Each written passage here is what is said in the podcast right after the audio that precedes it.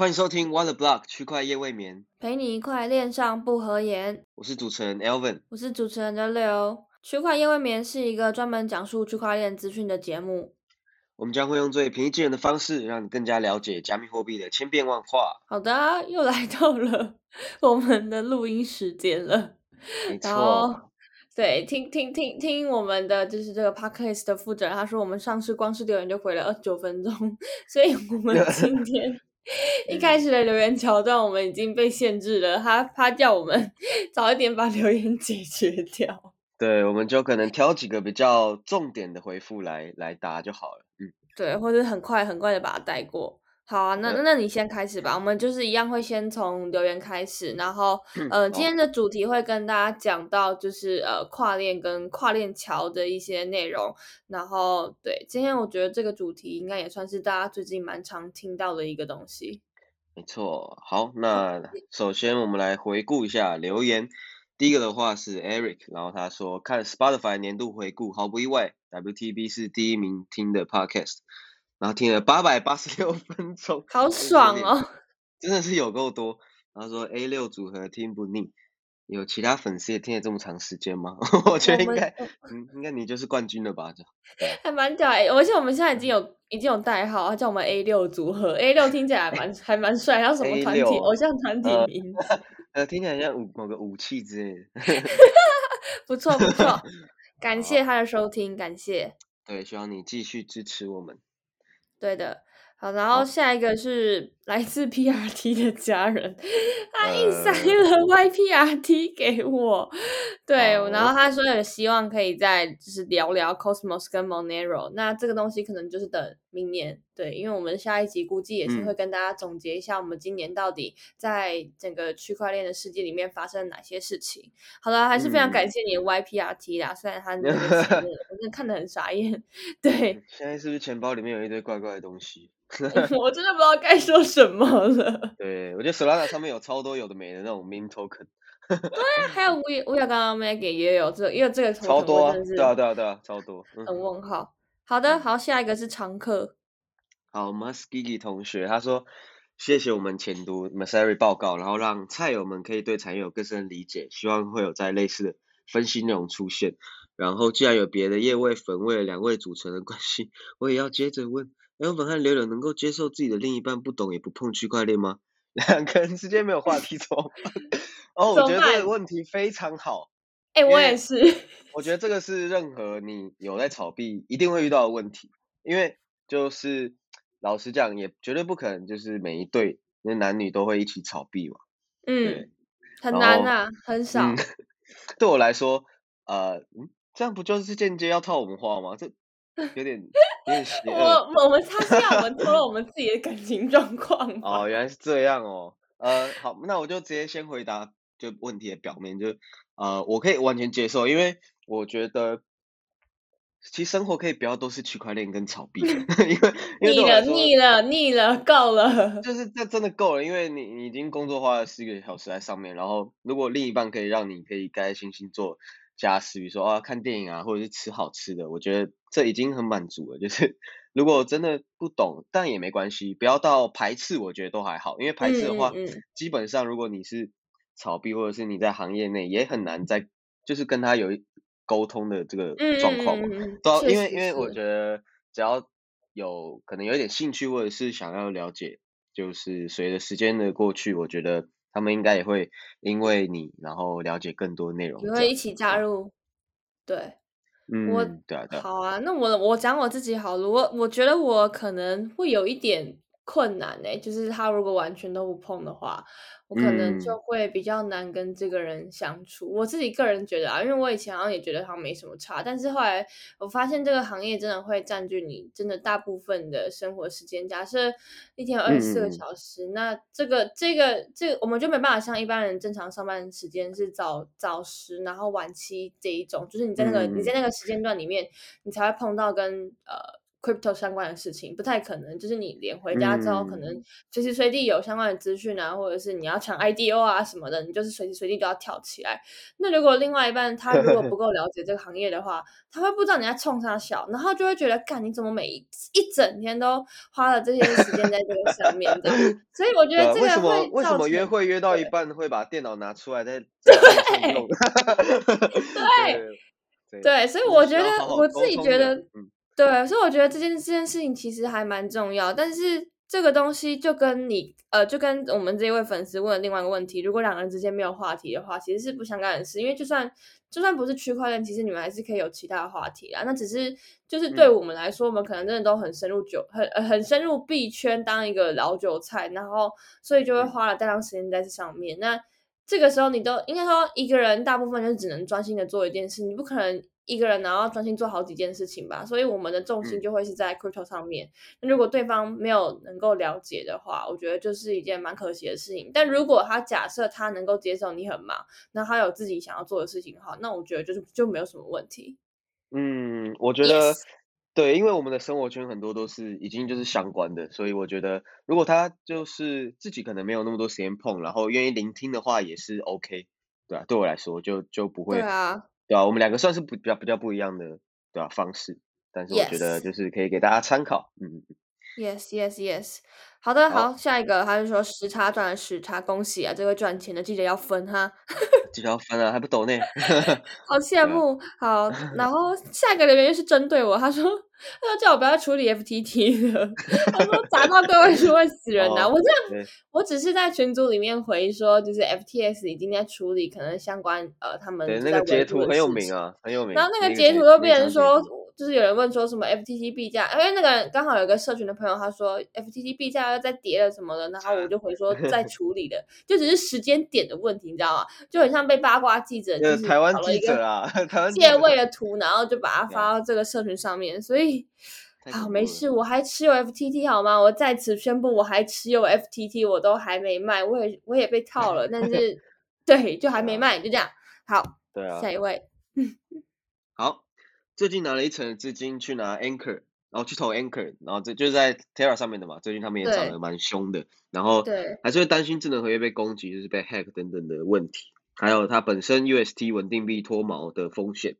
然后像是 Next Nexus Mutual 这种保险要怎么运作？目前知道的理赔过程是透过社群投票，有七十趴才有理赔。想请教的是主持人如何做治安管理？毕竟各种任钱包被害，还有钓鱼网站横行。哦，嗯，我觉得嗯。这个网问题也问的蛮好的。最近嗯。好像最近就很多人都被都被骗钱啊，最有名哦真的超多啊，对啊，啊，对啊，对啊，对啊，然后还有这两天有三四个 NFT 的 Discord 被害吧，然后就昨天嘛，昨天那什么王阳对，昨天王明那个对，然后今天有哎，然后周杰伦那个也被害了，好多哎、就反正就超多，好可怕，真的是吧。对，还好我都没有嗯参与。对我也没有，我的刚好有事就没有没有对啊，没有 app，嗯，但他把钱拿到 Anchor 的还蛮聪明的诶，就是因为那个利息真的还嗯蛮高的。对啊，其实蛮多人在猜说 Terra 的那个 TVL 上升，他们现在好像直接第二，就是有超过 BSC 的原因，就嗯是因为很多人把钱就是丢到 Anchor 上面就拿利息这样，然后我觉利得息真的很高。嗯，嗯，对啊，二十趴，其实如果稳定来讲的话，就是还蛮可以放的。然后我觉得智能合约安全这种问题，嗯，我觉得真的你没有办法绝对说一个大就是各种的 DeFi protocol 是安全的，因为像是先前就连 Compound 也可以出事，所以哦，对啊，对啊，而得，且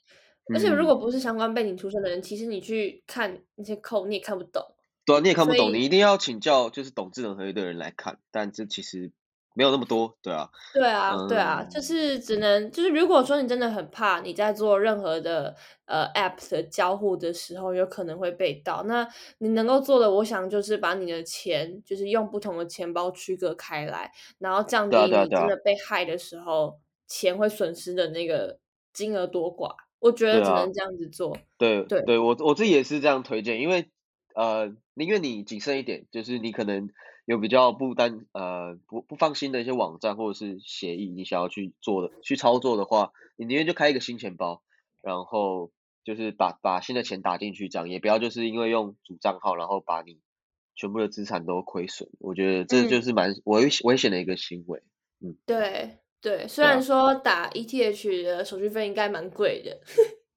呃，对啦，对以太的话就是另外一回事。对，但是如果如果是其他像 BSC 或是 Polygon 或者是那种其他链，他们手续他们的那那手续费不会很贵，那我觉得反正你开钱包其实也不太，你你开钱包不用钱，那你就是打一点少少的手续费进去，然后就可以就是帮你就是降低你的风险，我觉得这件事情应该就是一个蛮好的做法。对啊对啊，我觉得钱包就多多开，然后交易所也多用，就尽量把你的资产可以分散管理，会是最安全的。然后。如果你真的还是怕你的钱很危险，那你就乖乖出金，对啊，这是最最安全的方式，对啊，没错，稳定出金，嗯嗯嗯，没错没错，好的，好，下一个，他说小弟最近开始关注 Harmony，Harmony，对，然后就是 One，对，他说 Gas fee 很便宜，上面的游戏也很有趣，想要请问我们对这个有什么看法？我自己其实我我昨天好像才看到一个游戏是建立在他们上面，但是其实我对。哎，对对对对对对对对，没错没错。嗯，最近蛮红的。对啊，但我本身对这个其实真的并不了解。我说实在。嗯，Harmony 其实推出蛮久了，他们是必安的亲儿子，就先前好像有一档 IEO，蛮久以前两三两三年了，然后今年才开始有一些东西在上面，像是一些简单的 DEX 啊，还有就是最近大家常讲的 Defi Kingdom，我觉得还可以，就是。以他是币安的亲儿子来讲，嗯，长期发展应该不错。不过他先前的波动就蛮高的，所以我我自己也有，也只是稍微放一点在上面了，也没有多少，没有说到。你的资产是不是很分散啊？就是真的是去丢在各个公链上面。哦，我我对啊，我只要看到有有有潜力的，我就会去玩一下。那那觉得可能我我先前就是觉得他们里可能没有到很好，所以我就就又把一点撤出来这样，所以就是蛮蛮动态调整的，嗯，懂。好的，好，我们今天以上的留言应该就回复到这边。对，然后对，要额外感谢，就是有一位赞助的朋友，他说他永远支持 L 粉与六六，太感人了，大大大大感谢，感谢你，感谢你，四二零，很 digit 的数字，不错不错。对啊，对对，好的，好，那我们就今天就要正进正式进进入到我们今天要谈论的主题了，就是跨链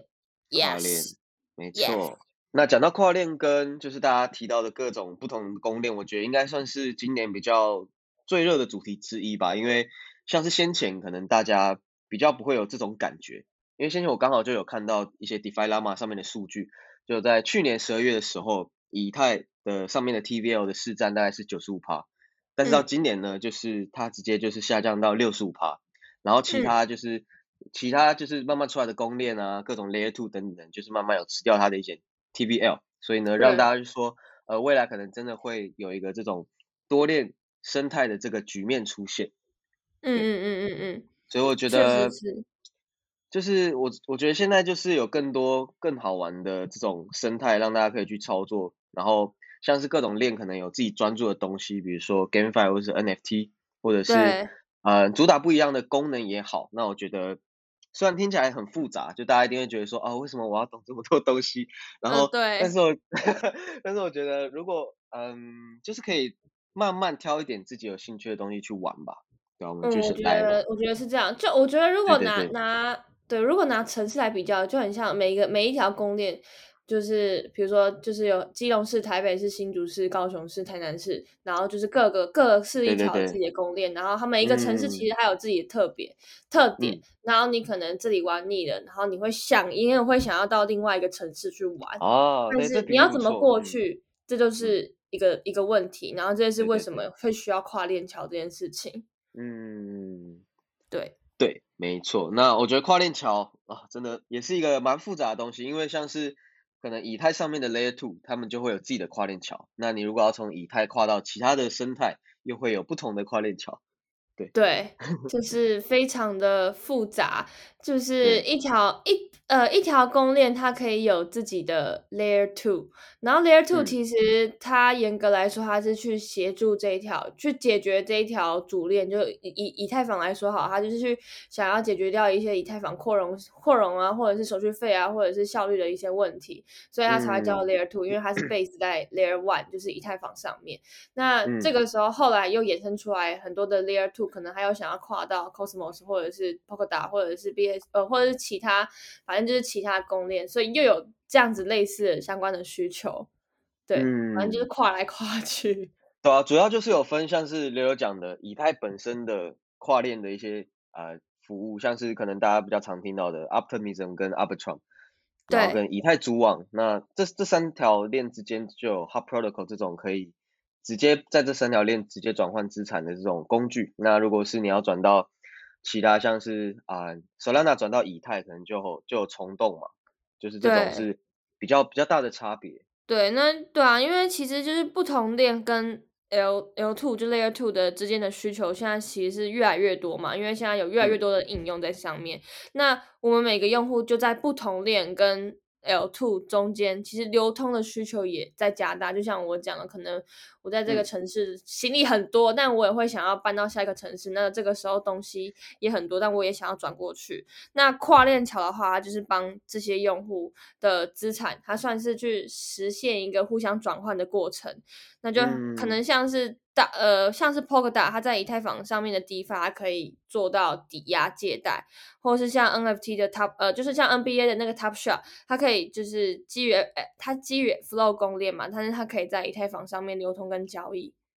嗯，对，就是有越来越多这种呃互操作性的实例出现，然后像是嗯，大家可能最近比较常听到的 Polkadot 跟 Cosmos，其实他们本身又跟以太坊上面的生态比较不一样，他们是要做底层协议的，它也就是大家讲的 Layer Zero，就是第零层协议，就可能不会像是波卡，呃，Gavin Wood 博士他就说他想要打造新一代的 Web 三点零的框架嘛，他就是不会想要直接生成一条链，他就想要打造最底层的东西，所以呢，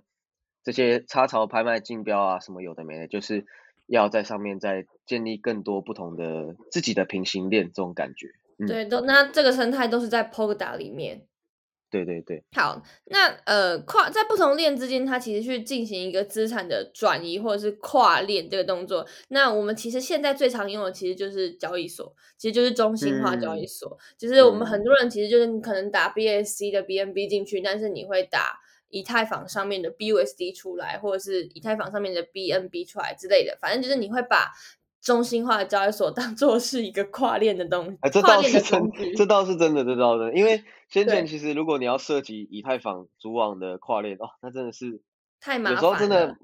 又麻烦又贵啊。老实讲，因为像是 Hub Protocol，如果你跨一次可能也不便宜，那如果金额比较大，可能就要几十美金、几百美金的费用，对吧？非常非常的贵。对啊，所以如果未来交易所真的有提供其他 Layer Two 的资源，那我觉得一定是。有助于就是整体生态的成长吧，自己觉得，嗯。嗯嗯嗯嗯嗯，对啊，那简简单来说就是两个以上不同的链，那这些链其实他们都有自己不同的共识机制，然后也有自己的交易账本，然后它在不同链之间要进行就是呃资讯的互通的话，其实中间就是需要一个第三方，就是不是这里不是说第三方桥或是官方桥，这边就是。是单子这件事情需要一个第三方来协助这件事情，那我们通常称这个第三方叫做桥。那而要就是去构去去做这个桥的话，就是需要传递消息的参与者或者是中继者。那他们就是需要去监视你原本的那一条链上的状态，然后将那个链上的状态的消息从呃就是从那边然后转到另外一边。那为了要确保这个消息是完完全全正确的话，那等于是说，他监视那个人也需要，就是去达成一些共识，或者是被验证，然后之后才把这个消息，就是被验证过的消息，再传到他最后要转到的那个链上面。然后对，大概就是这样。所以参与者就是可能还需要，就是对呃最后的那个链上面进行加密签名之类的有的没的操作。我觉得讲的这东西，我自己都觉得听起来好 hardcore。对，嗯，简单讲，其实就是把呃。交易的一些资讯，还有资产做同步的动作。对，没简单就是这样。对，对，简单就是这样。你要跟大家解释嗯一下那张图吗？嗯，好，嗯，但这个好啊，这个图的话，其实就是大家应该多少都会看过的，就是他把目前的一个整体的区块链生态分为以太坊、Cosmos 跟 Polkadot。嗯，然后我觉得 这个这个虽然对很多人来讲，可能你可一看到一定会不飒飒，然后就会觉得不想看到底为什么这么多东西，但是我觉得呃目前来讲，呃 Polkadot 它的生态也慢慢成型了嘛，然后还有近期的 Cosmos，就是呢它可能在十二月底或者是呃明年年初的时候，它也会打通跟 EVM 兼容生态链的一些桥或者是嗯转移的部分。对，所以我觉得就是以未来这个多链多链生态来讲呢，就是一定会有更多不同的跨链桥或者是资产转移的这些服务出现。对嗯，然后我们就再来跟大家稍微介绍一下所谓的跨链桥项目总共有哪几个种类。好了，可以可以。好，你要讲吗？像 WBTC 它也算是其中一种吧。对，它就是把嗯，它就是把 BTC 这个资产做跨链，可以跨到以太坊上面。变成 WBTC，就是本来是 BTC，然后跨过去跨到 ERC twenty 的这个代币协议标准之后，它在以太它在以太坊上的比特币，然后就会变成叫做 WBTC。对对对，对，它它就是 WBTC 跟 BTC 就是一比一的锚定的，对嗯，对，就是这样。没错。被我们讲的好简单，但其实它后背后其实超复杂的。对，呃，的确，只要知道这这些这个应该，这个这个 WBTC 应该算是最通用的，就是最多人一开始就是可能就是 DeFi 大家在用的时候，都是会比较常去用到这个东西。对啊，它的出现其实很很，我觉得蛮具历史性的，因为它让原先持有比特币的那些使用者可以来操作 DeFi，我觉得对这是一个让他们就是让他们进入 DeFi 的一个入口吧。嗯，没错，对啊。然后 Solana 上面的应该就是 Wormhole 吧，对啊，对啊，对啊，对对对，然后它就是它就是一个基于以太用来实现以太坊跟 Solana 资产中间的一个就是一个工具，对，一个工具一个第嗯，三方，对，它就把 ERC 团体的代币跟 SPL 的代币转换，对对对，然后让然后就是对对啊，让大家的资产可以直接从以太，哎，从 Solana 跨到以太，或者你要从以太转到 Solana 这样。没错没错，然后他们的跨链网络好像就是节点是有十九个人，十九个独立的验证人进行维护，对，嗯，就很酷，嗯，蛮酷的。然后我觉得比较常，我自己比较常听到的其实是雪崩的桥，哎，哦，雪崩的话，就是他们其实本身就是官方有自己的桥，我觉得这是一对，个蛮方便的事情，因为在先前好像他们甚至你跨链过去，你超过一定的金额会给你空投 gas fee 这样，所以我就觉得蛮，蛮不错的，对啊对啊，对，然后对主要的话桥就是有分好几种，像是我们提到的官方桥，还有一些第三方的桥，还有一些你在上面可以直接选择各种不一样的链去做跨链的聚合器，对，主要是有这嗯嗯嗯。三种。嗯，其实我也有点不太理解，就是官方桥跟第三方桥到底差在哪里？是安全性吗？嗯，就是差在主要首先是差在他们是不是官方打造的吧，嗯嗯嗯，对啊、因为像是你讲的阿布朗区那个应该就是官方打造的，然后第三，方桥可能就是像是外面的人，对外面的团队进来打造，那可能本身安全性会比较低，因为它毕竟不是官方的，那这时候可能就可以去看说它是不是有官方去支持的。嗯嗯嗯嗯嗯嗯嗯，对啊，那如果。对啊，如果等时间久了，然后它开始稳定了之后，大家也可以陆续去使用这样。懂，我觉得就是这些东西，其实就是它背后每一个怎么样去进行跨链这个动作，原理会有蛮多不一样的。因为我我嗯。看了蛮多文章，他们就写了蛮多种，还有什么一有一种有一种有一种跨链桥，它是 peer to peer，就是流动性网络，然后有一种是哦。smart contract，然后或者说去中心化验证，然后另外一种的话，可能官方桥就像 third party 或者是就是就第三方验证，然后还有一种呃，是、就是 像我对，刚真的很复杂，真的很复杂，就是有分要怎么验证，然后在哪里验证，然后不同的安全性跟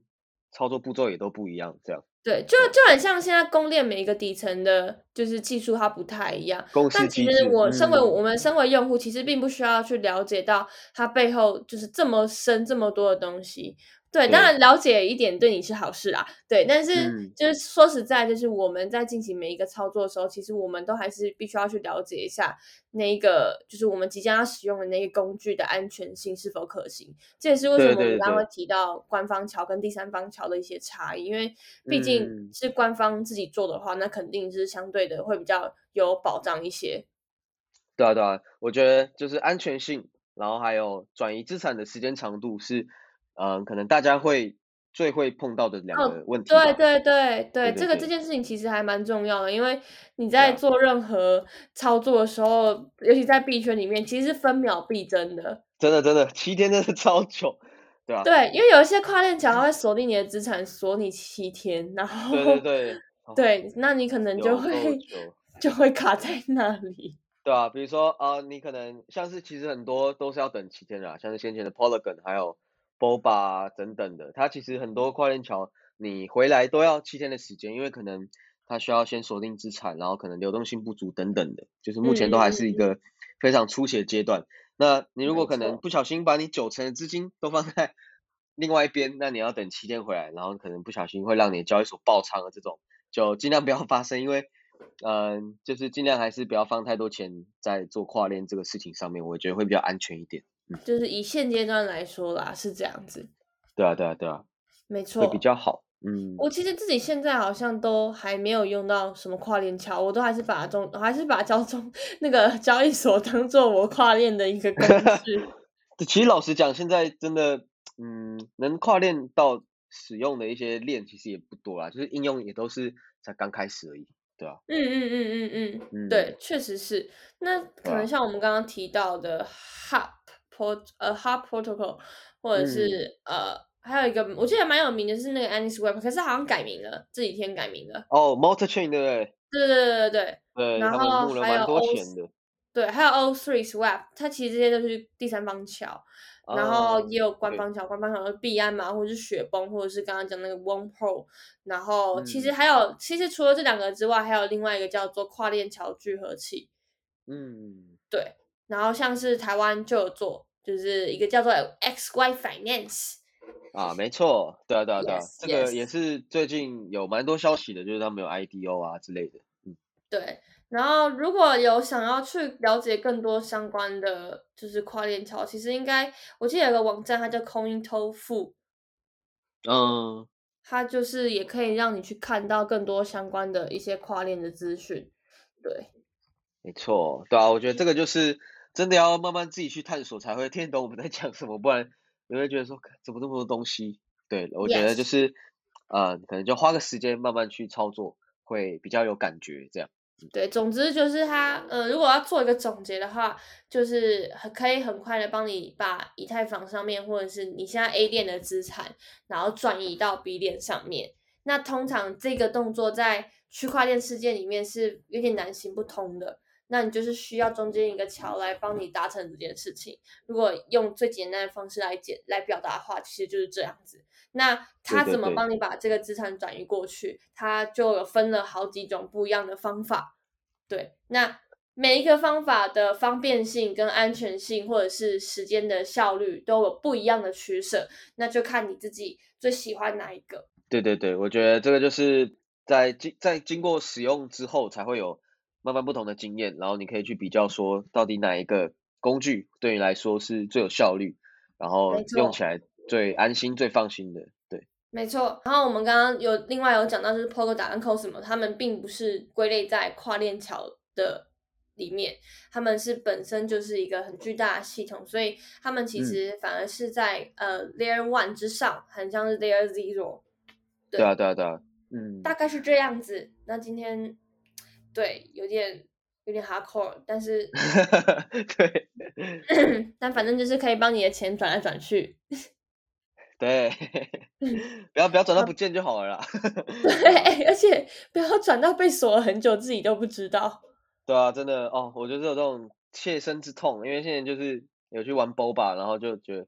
哦，好好放很多钱进去玩，然后结果啊，全部被卡在里面，就觉得很堵然，对啊、对，嗯而且我昨天才好好小心啊是对，而且我昨天才帮一个，就是呃，雪崩，雪崩他雪崩他是 C 链要打币，然后他打到嗯。以太坊上的地址，然后我才帮他救回来，就教他，因为他也是一个新手，然后他、啊，对他不知道他其实是打在以太坊上面的地址，但是他以为他只是用他就是在雪崩的区块链里面完成这一笔操作，因为他是从啊？他是从交易所提出来的，